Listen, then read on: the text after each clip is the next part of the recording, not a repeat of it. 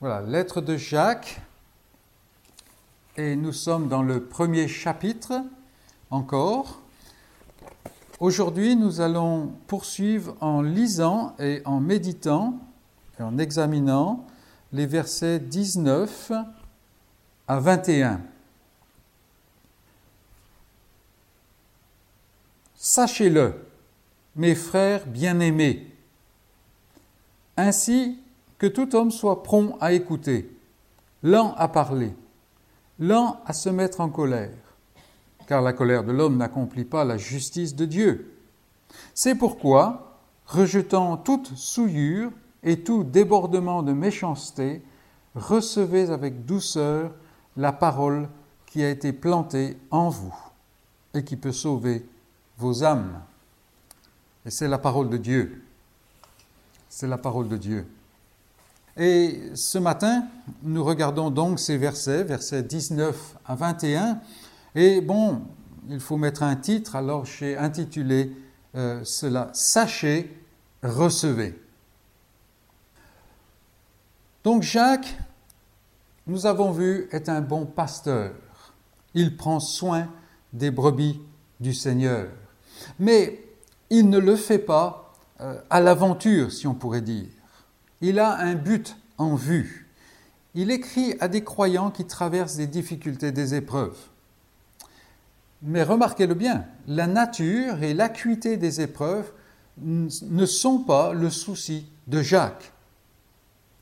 Lui, il s'inquiète plutôt du fait que ces épreuves en sont venues à occuper toute la perspective de ses frères, ses frères bien-aimés. Elles sont devenues des montagnes pour eux. Et c'est ça qui, lui pose problème. Parce que Jacques sait qu'une telle situation conduit à se regarder comme une victime, elle conduit à centrer la personne sur soi. Pourquoi est-ce que Dieu me fait cela à moi? Et ça conduit à paralyser la personne et à diminuer la force de sa relation avec Dieu. On est obnubilé par quelque chose d'autre. En, conséquence, celui qui prend cette voie cesse, que ce soit soudain ou graduellement, il cesse de marcher selon Dieu et il tombe dans toutes sortes de travers.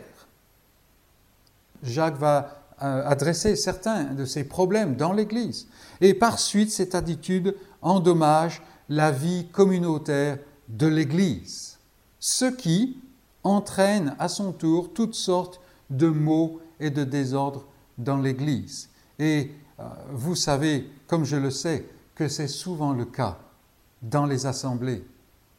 Et Jacques a vu où est la source de ça. Tout au moins une des sources, il y a des tas d'autres choses. C'est pour ça que nous avons tant de lettres dans le Nouveau Testament. Mais voilà Jacques qui écrit. Et donc pour remédier à cette situation, pour remédier au danger qu'il voit, dont il voit que ses, frères sont euh, menacés, Jacques recentre ou cherche à recentrer la perspective de ses frères.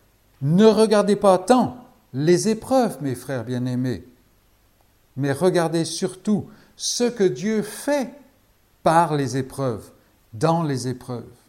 Ne vous laissez pas obnubiler par votre condition dans la vie, que vous soyez pauvre ou que vous soyez riche, mais voyez ce que Dieu a fait en vous en vous adoptant dans sa famille. Il vous a élevé. Et euh, vous, il vous a abaissé. Mais c'est Dieu qui l'a fait. Regardez cela. Quand la pression est forte et que la pression est longue, ne vous trompez pas, mes chers frères, en pensant que Dieu est de la même nature que votre cœur déchu, ou même qu'il soit de la même nature que le diable. Ne dites pas, c'est Dieu qui me tente. Non. Dieu est tout bon. Il est entièrement bon. Il n'y a en lui que lumière. Il n'y a pas d'ombre ni de variation. Pas de ténèbres en lui. Et vous le savez, car il vous a donné une nouvelle vie qui annonce même euh, cette nouvelle création qu'il prépare à la gloire de son Fils.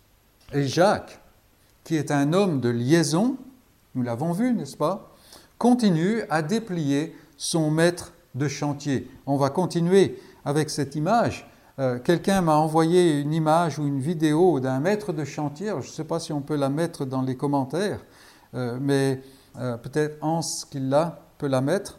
Mais voilà, le maître de chantier, ce maître qu'on déplie, on déplie et chaque segment est relié à l'autre par une articulation.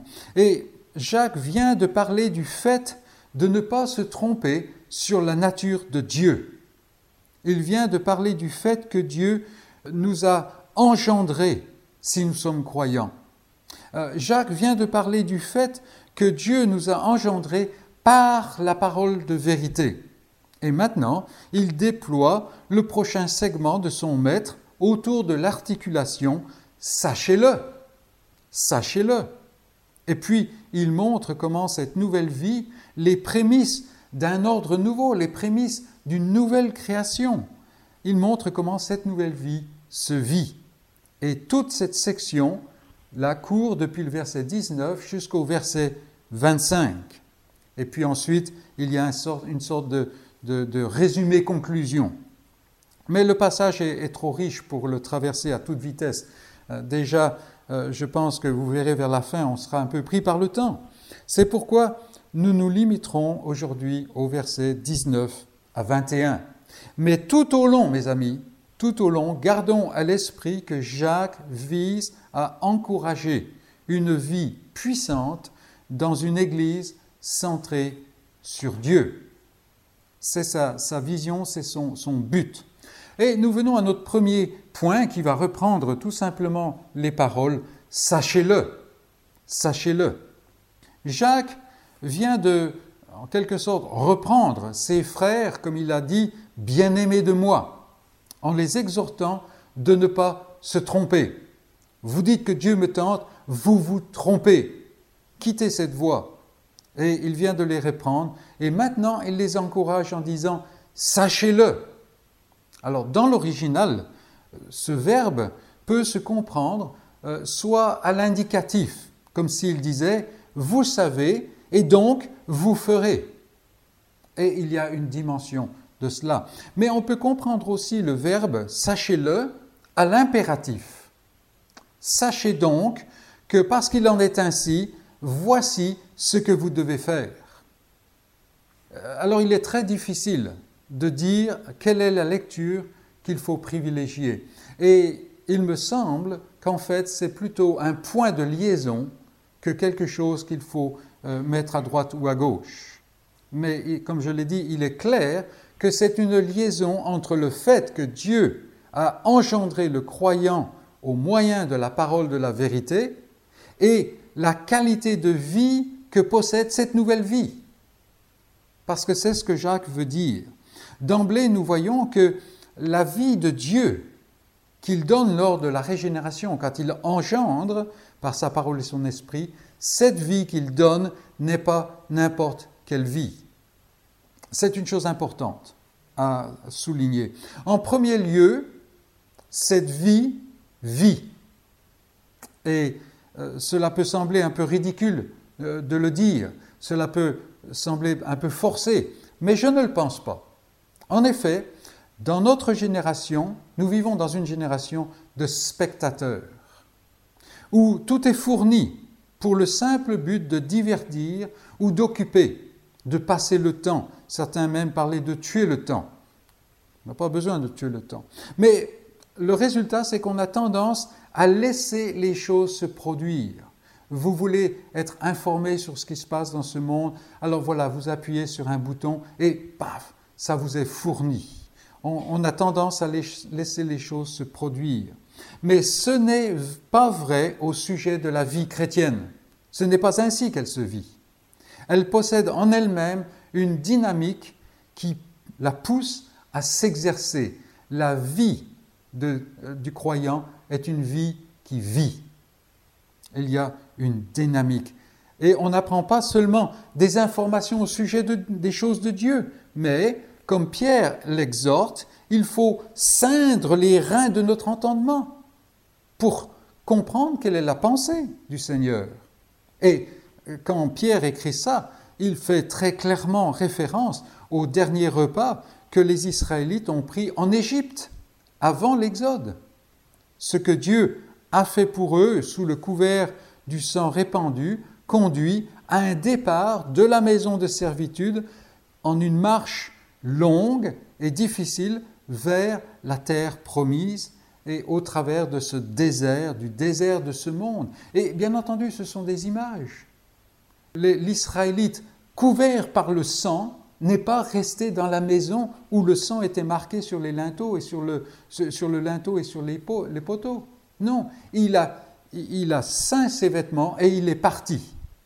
Et celui qui reçoit la vie de Dieu, il ne reste pas comme un spectateur, il n'est pas habité par l'esprit de notre génération, mais il vit. La vie, cette nouvelle vie, vit.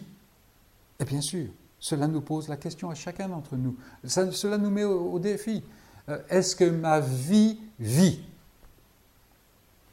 À vous de répondre. La vie que Dieu donne se manifeste aussi comme ayant la même, nature que Dieu. Dieu ne peut pas donner une, vie qui est d'une autre nature. C'est pour ça qu'on ne peut pas dire Dieu me tente. Absolument pas. Avant d'examiner la, vie, comme le dit Jacques, il y a certaines choses qu'il faut écarter. Pourquoi? Parce qu'elles nous gâchent la vie, parce que ça ne va pas selon notre idéal de vie? Non, il faut les écarter car elles ne cadrent pas avec qui est Dieu. C'est tout simple. Et pourtant, tellement difficile. Mais comment mettre cela en pratique? Car nous l'avons dit, Jacques est très pratique. C'est ce que Jacques aborde maintenant. Mais avant d'examiner en, détail, il faut préciser que Jacques n'est pas intéressé en premier lieu par une vie de simple moralité. Beaucoup de gens retirent cela de la parole de Dieu, et en particulier des passages que nous regardons actuellement. Mais la révélation de Dieu va plus loin, beaucoup plus loin. Jacques s'adresse à ses frères bien-aimés, à des croyants, à des gens qui sont aimés de Dieu, qui ont été transformés et qui aiment les frères. Et, Jacques va beaucoup insister sur cet amour, comme nous avons vu dans le passage de Pierre que nous avons euh, lu euh, tout à l'heure. Et Jacques, il s'adresse à des frères bien-aimés et il le fait en tout premier lieu dans le cadre de l'Église et de la vie de l'Église.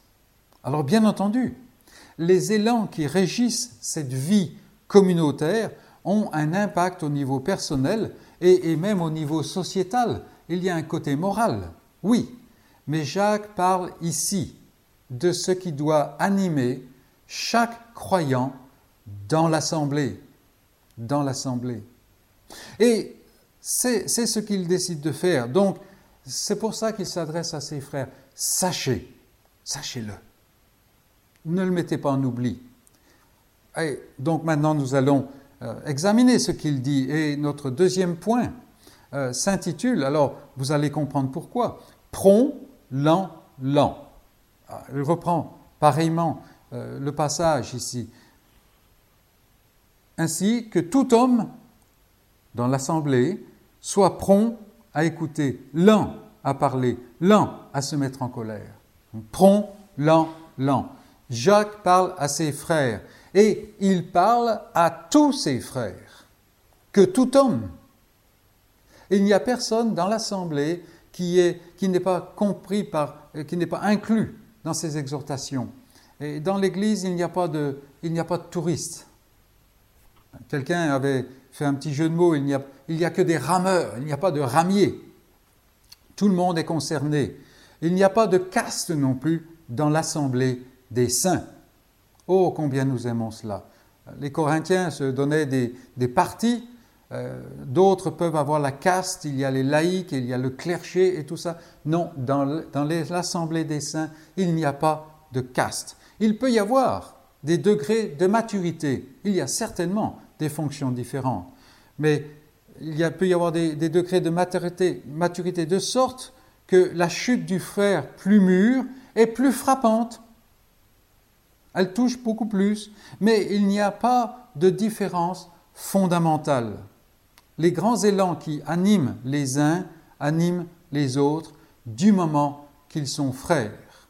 La même chair les habite, le même esprit les habite, et les mêmes luttes sont les leurs dans cette vie, dans ce monde hostile. Les élans de la chair dans laquelle ils sont encore, cette chair qu'ils possèdent encore, les élans de cette chair sont encore présents chez tous.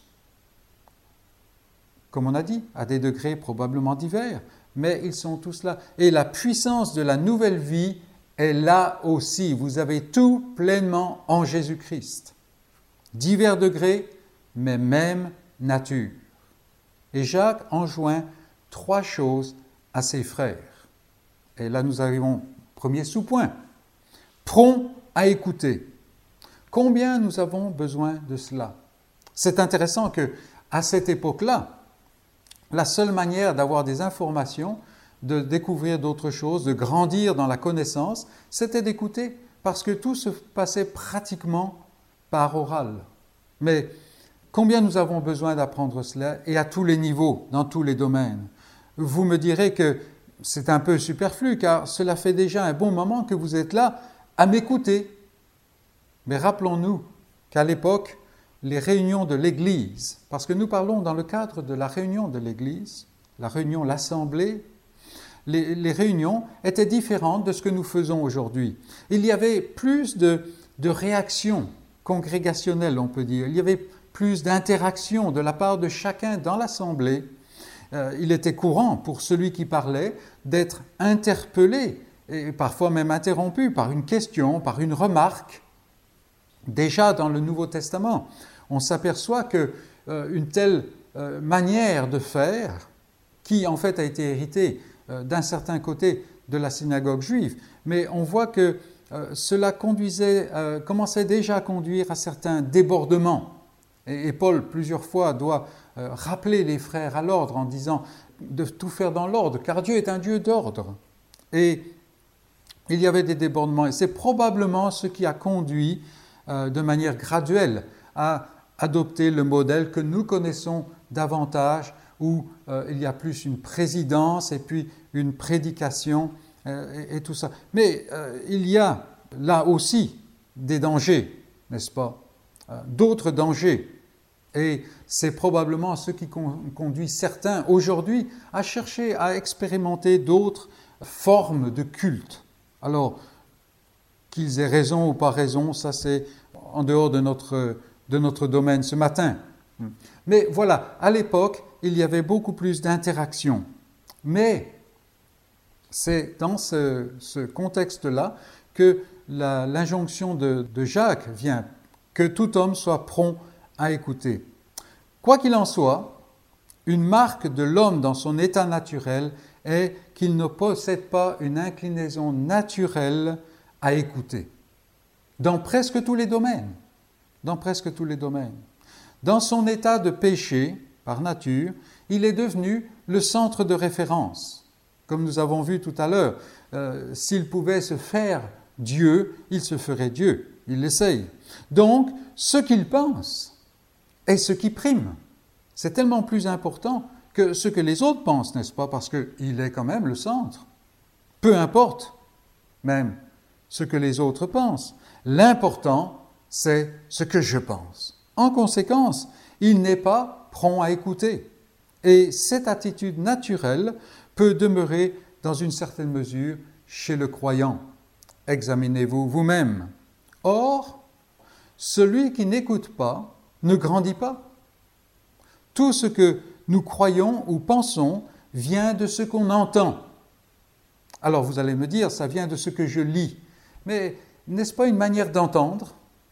Bien entendu que oui. Aujourd'hui, nous avons des tas de moyens d'obtenir des informations, mais il faut prêter attention. Toujours, il faut écouter. Voilà pourquoi il faut être prompt à écouter, surtout dans l'assemblée de l'Église. Cela permet d'être parfait, accompli, sans faillir en rien, comme a dit euh, Jacques. Il, il écrit à ses frères afin qu'ils arrivent à, cette maturité. Et la manière d'arriver à cette maturité où rien ne manque, il faut écouter. Il faut écouter. En outre, celui qui n'écoute pas se place au-dessus des autres. C'est à la fois un grand danger pour l'Église et contraire à l'esprit chrétien qui, normalement, considère les autres comme étant supérieurs à soi. On est lent à écouter, alors qu'il faut être prompt à écouter. Mais Jacques continue, et notre deuxième sous-point ici, il, il, dit que tout homme soit lent à parler. Lent à parler. C'est cette seconde injonction de Jacques. Alors, bien entendu, celui qui est prompt à parler ne sera pas prêt à écouter. On voit la logique. Avez-vous remarqué combien nous commençons à parler même avant d'ouvrir la bouche?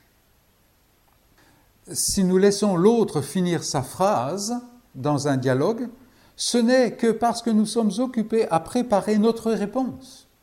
En fait, dans notre tête, on a déjà commencé à parler et on n'entend pas, on n'écoute pas ce que l'autre a à dire. Même parfois, nous n'avons pas écouté ce qui est dit et notre réponse n'est pas une réponse à ce que l'autre a dit. Je, je, publie de temps à autre des petits textes euh, sur Facebook et il y a une chose qui me frappe. Dans les commentaires, dans les réactions, c'est comme si, en fait, il n'y avait pas eu de texte initial. Ce n'est pas une réaction au texte initial. C'est quelqu'un qui euh, a la, bonne gentillesse et, la grande euh, bonté de nous faire part euh, de toute sa grande sagesse. Et, souvent, cela n'a pas de, de lien, peut-être à part un mot, de lien avec le texte originel. Vous voyez Tellement courant. et nous avons tous tendance, parce que nous sommes humains, et encore dans cette chair. Or, là encore, être lent à parler n'est pas naturel. Et vous, vous connaissez comme je me connais, n'est-ce pas? Bien sûr. En effet, ce qui est en moi, mes convictions, mes, opinions, est, si important et utile pour tout le monde qu'il me faut le dire. Le moi est important. Et Jacques dit, ce ne devrait pas être le cas dans l'Assemblée l'Église. Et on en vient à ce qu'on appelle un dialogue de sourds, et bien souvent, ce n'est qu'un monologue d'insensés, des choses qui ne tiennent pas debout, une fois encore. Une fois encore. Le moi est au centre, ce moi qui est si destructeur et qui est prêt, si on lui laisse simplement la place, prêt à détruire l'Église de Dieu. Mais Jacques a une troisième injonction. C'est un troisième sous-point, que tout homme soit lent à se mettre en colère. La manière dont Jacques parle est étrange. On, se serait attendu à ce qu'il dise euh, que euh, tout homme soit prêt à rejeter toute colère. Mais ce n'est pas ce qu'il dit. Et c'est important de s'y arrêter. Aussi étrange que cela paraisse, il y a une place pour la colère.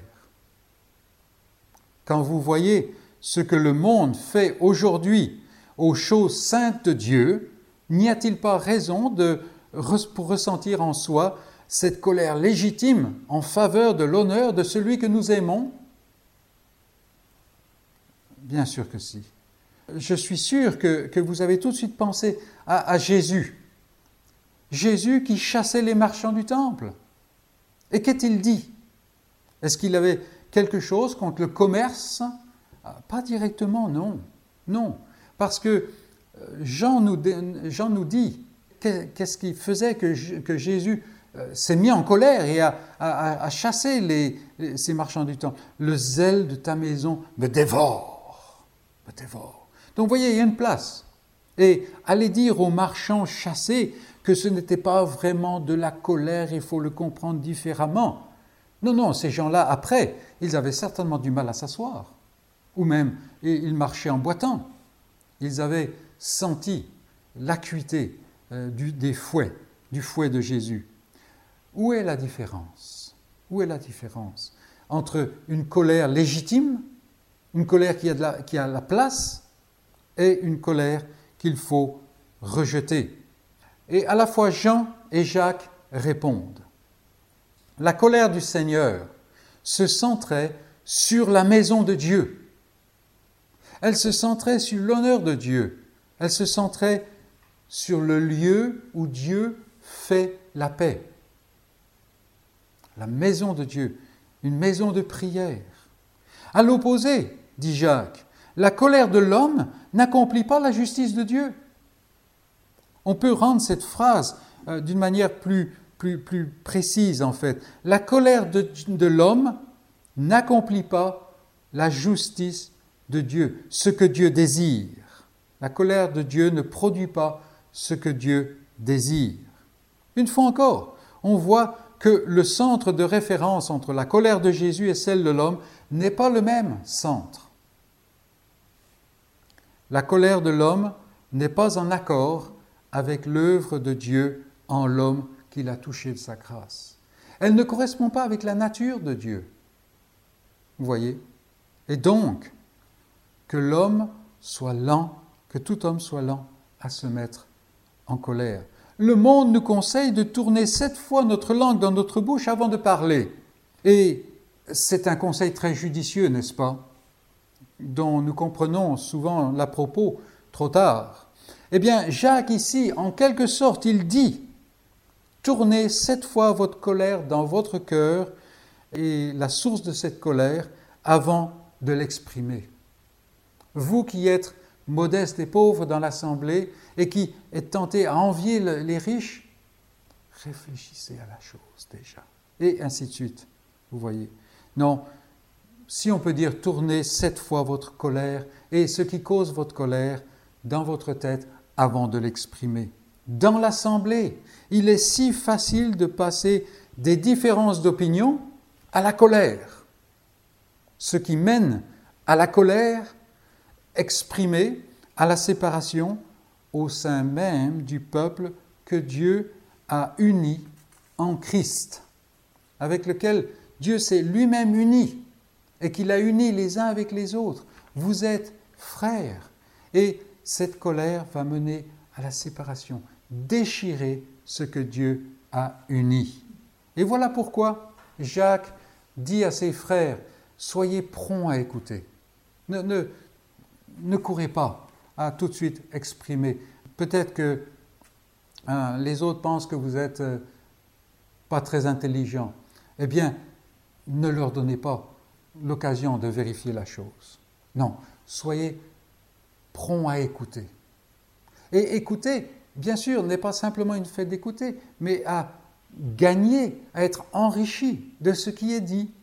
Soyez lent à parler. Et plus tard, Jacques va même avoir une application plus spécifique en disant qu'il n'y en ait pas beaucoup qui parlent en public dans votre, assemblée.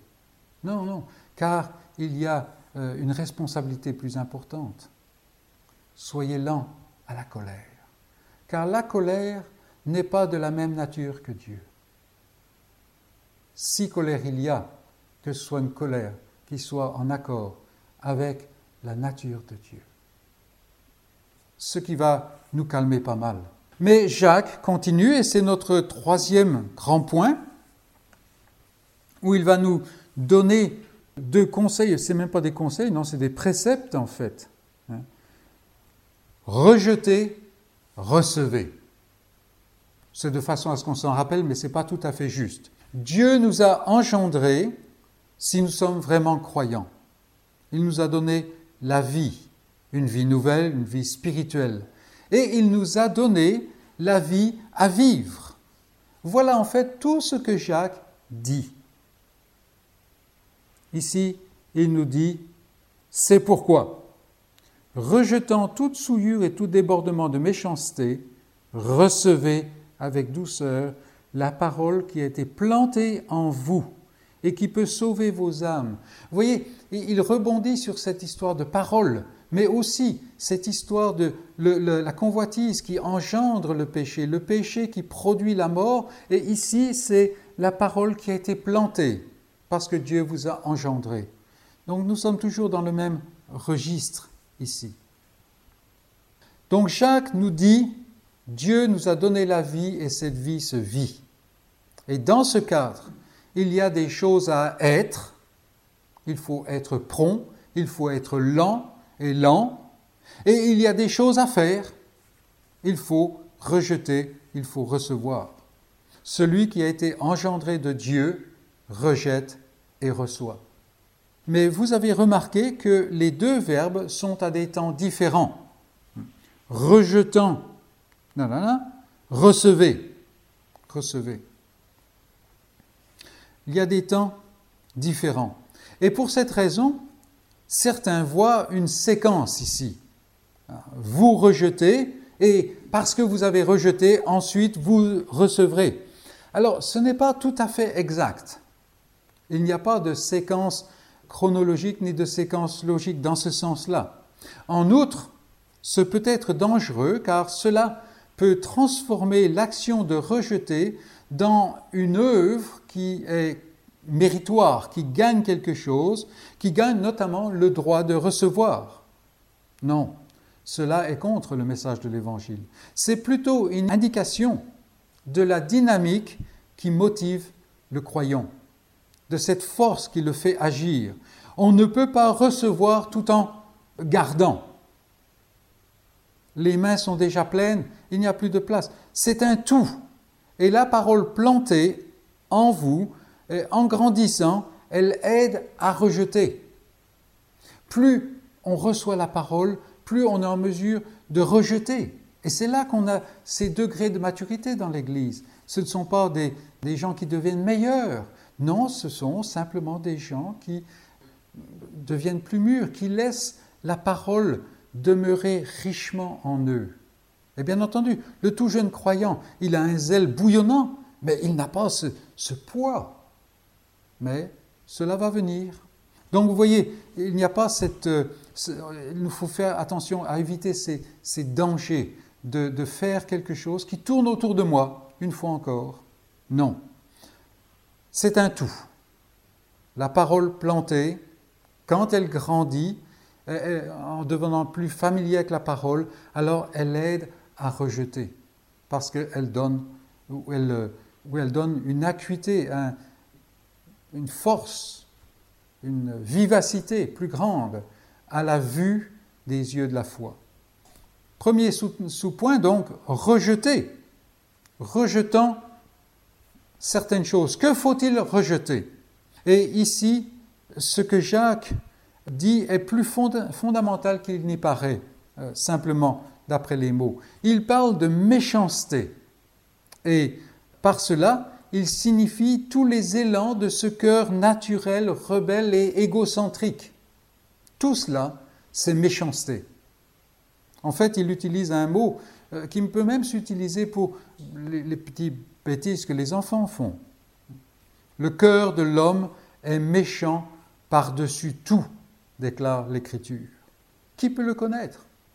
C'est la parole qui le révèle, n'est-ce pas? Ici, Jacques montre comment il s'exprime ce cœur, ce cœur méchant. On peut rendre ces paroles de la manière suivante. Rejeter toute méchanceté qui souille et qui est si présente, si prévalente. Ce que le cœur naturel produit est toujours sale, parce que c'est centré, il est centré sur soi-même, car cela ne procède pas d'une source pure. Même chez le croyant, il y a encore ce principe qui doit être mis à mort, mais il est là.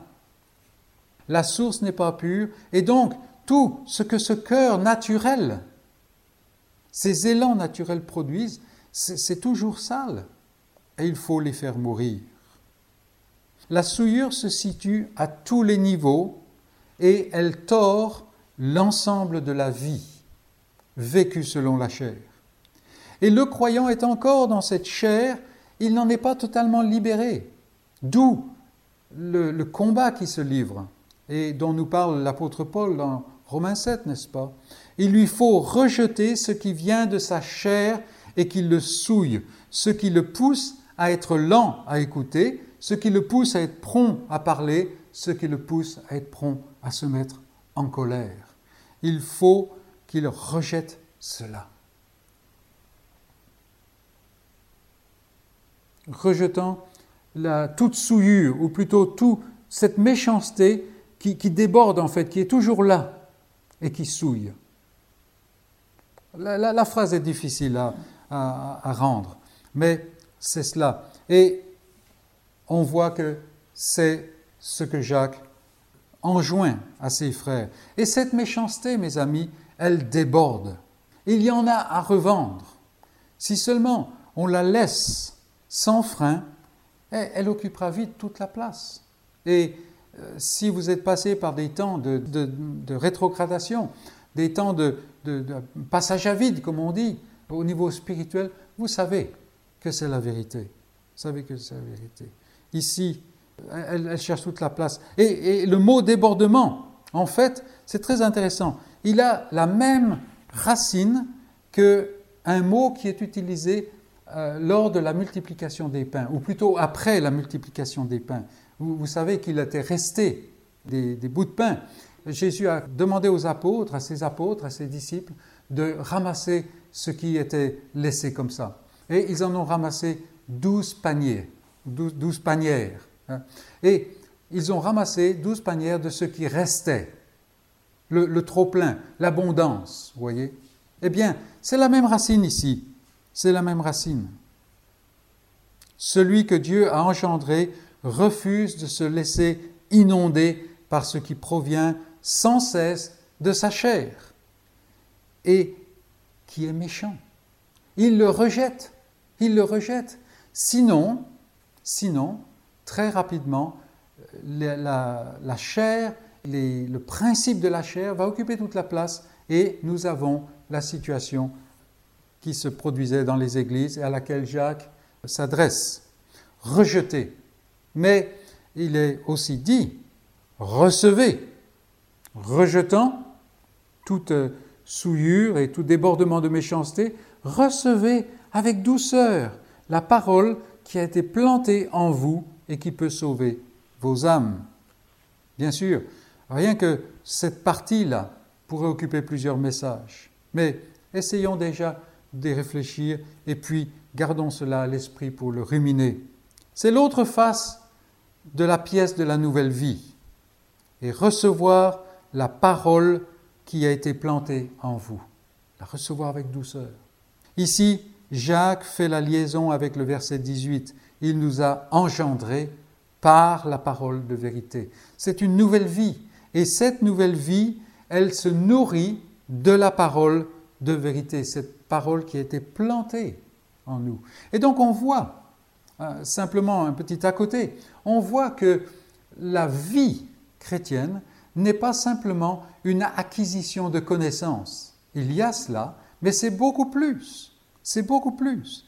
Et euh, d'emblée, nous avons la question qui se pose à nous, est-ce que la vie que je vis et que je dis être la vie chrétienne, est-ce que c'est une vie qui a été engendrée? Est-ce que c'est une vie qui vit?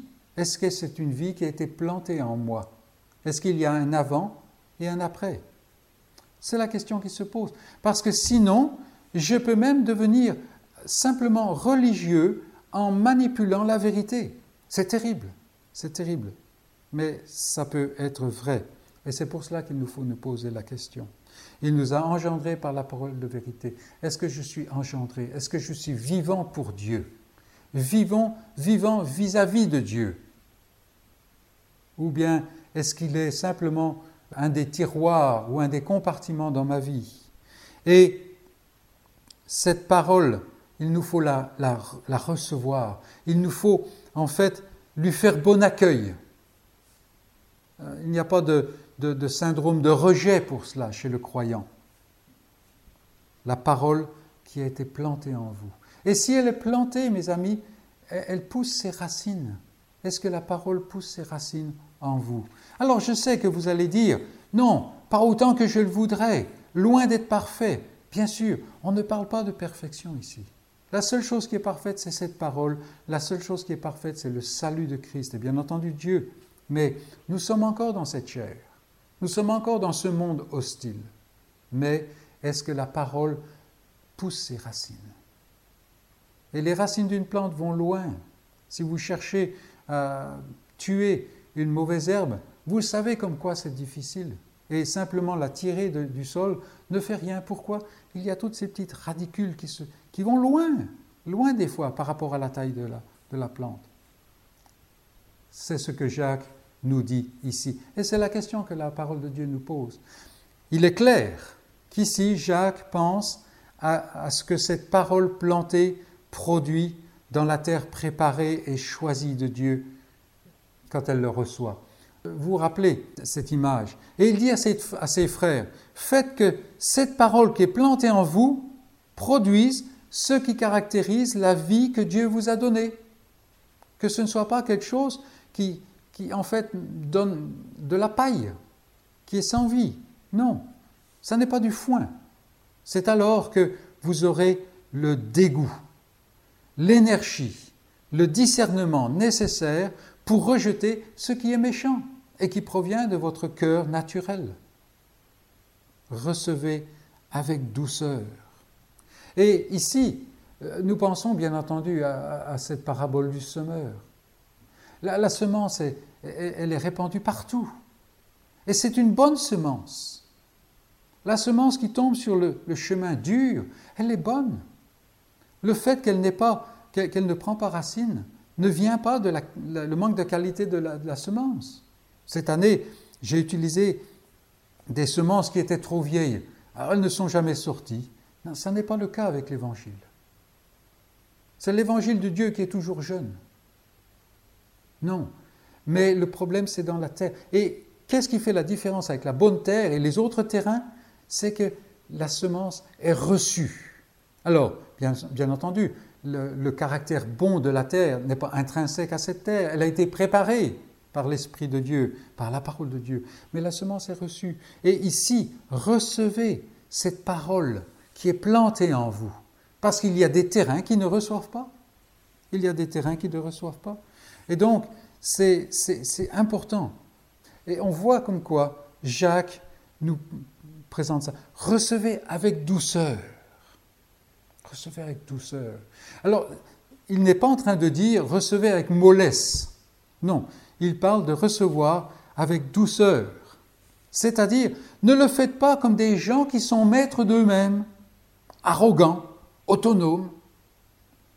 Ne le faites pas comme quelqu'un qui est prompt à parler, qui est lent à écouter. Non, voyez plutôt euh, comment Dieu vous a béni.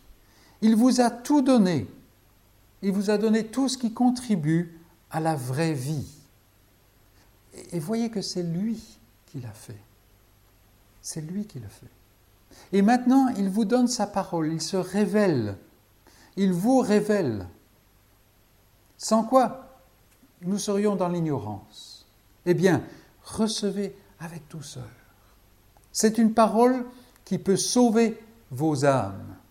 Alors bien sûr, Jacques n'est pas en train de parler du salut dans le sens initial, puisqu'il écrit à des frères bien-aimés.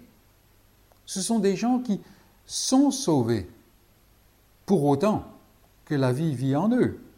Mais cette parole et son action en vous et sa croissance en vous vous amènera, cette parole vous amènera à la consommation de votre salut, à ce jour où, laissant les choses de la terre, vous serez dans sa présence. Vous serez comme lui. Pourquoi? Parce que vous le verrez tel qu'il est. Tel qu'il est. C'est cette parole qui le fait. Et c'est cette parole qui peut sauver vos âmes, qui vous protège de ces élans de la chair, qui vous protège de ces choses qui luttent contre Dieu. Ces convoitises, cet euh, égocentrisme, ce fait d'être centré sur soi-même. Non, c'est cette parole qui vous conduira jusqu'à la consommation de votre salut. Vous vous demandez si vous allez parvenir jusqu'au bout, est-ce que je vais pouvoir tenir jusqu'au bout? Parce qu'il y a tant de choses contre moi, il y a tant de choses en moi contre l'Évangile, surtout au vu de ces épreuves, surtout au vu de votre fragilité, de votre inconstance, est-ce que vous allez pouvoir tenir? Par vous-même, c'est impossible, absolument impossible. Le diable ne vient jamais tenter le moindre d'entre nous, parce que la, plus petite, le plus petit obstacle nous fait déjà trébucher. Non, par nous-mêmes, c'est impossible. Mais, si vous êtes vraiment croyant, Dieu vous a engendré à une vie éternelle, une vie sans fin, une vie qui est euh, le prémisse, il vous a donc engendré en vue d'une nouvelle création. Et la création actuelle, elle vieillit à cause de l'injustice qui, la serre dans ses, griffes. Eh bien, cette nouvelle création, la justice régnera. Donc, c'est une, vie éternelle. Et sa parole, la parole de Dieu, la, parole de, de, ce Dieu auquel vous êtes unis, la parole de ce Sauveur, vous amènera à passer par les portes éternelles. Ô portes éternelles, euh, élevez vos linteaux. Pourquoi? Parce que le corps de Christ vient. Et c'est cette parole qui va vous apporter, vous amener jusque dans la gloire éternelle. Et c'est pourquoi, c'est pourquoi, frères, c'est pourquoi, sœurs, soyez prompts à écouter, soyez lents à parler, soyez lents à vous mettre en colère, cette colère qui est en fait en, dissonance avec la nature de Dieu. Rejetez ces choses qui viennent de vous et qui menacent de déborder si souvent, n'est-ce pas? Et recevez cette parole. Oui, oui, on la reçoit avec douceur, mais pas mollesse. On, ce n'est pas quelque chose qui vient comme ça. Pour la recevoir, il y a une action, il faut la méditer, il faut y venir, il faut la, garder en soi, et surtout il faut la vivre. La terre qui euh, quand vous mettez la, plante en terre comme ça, et alors il nous est dit qu'il faut bien serrer la terre autour, parce que la terre va agir sur les racines. Alors la parole est plantée en vous et que ce qui est en vous la reçoive. Voilà ce que Jacques dit. Il va continuer à montrer comment il faut le faire, mais nous garderons ça euh, pour une autre fois. Déjà, passons du temps à méditer sur ces bonnes choses qu'il nous a dites.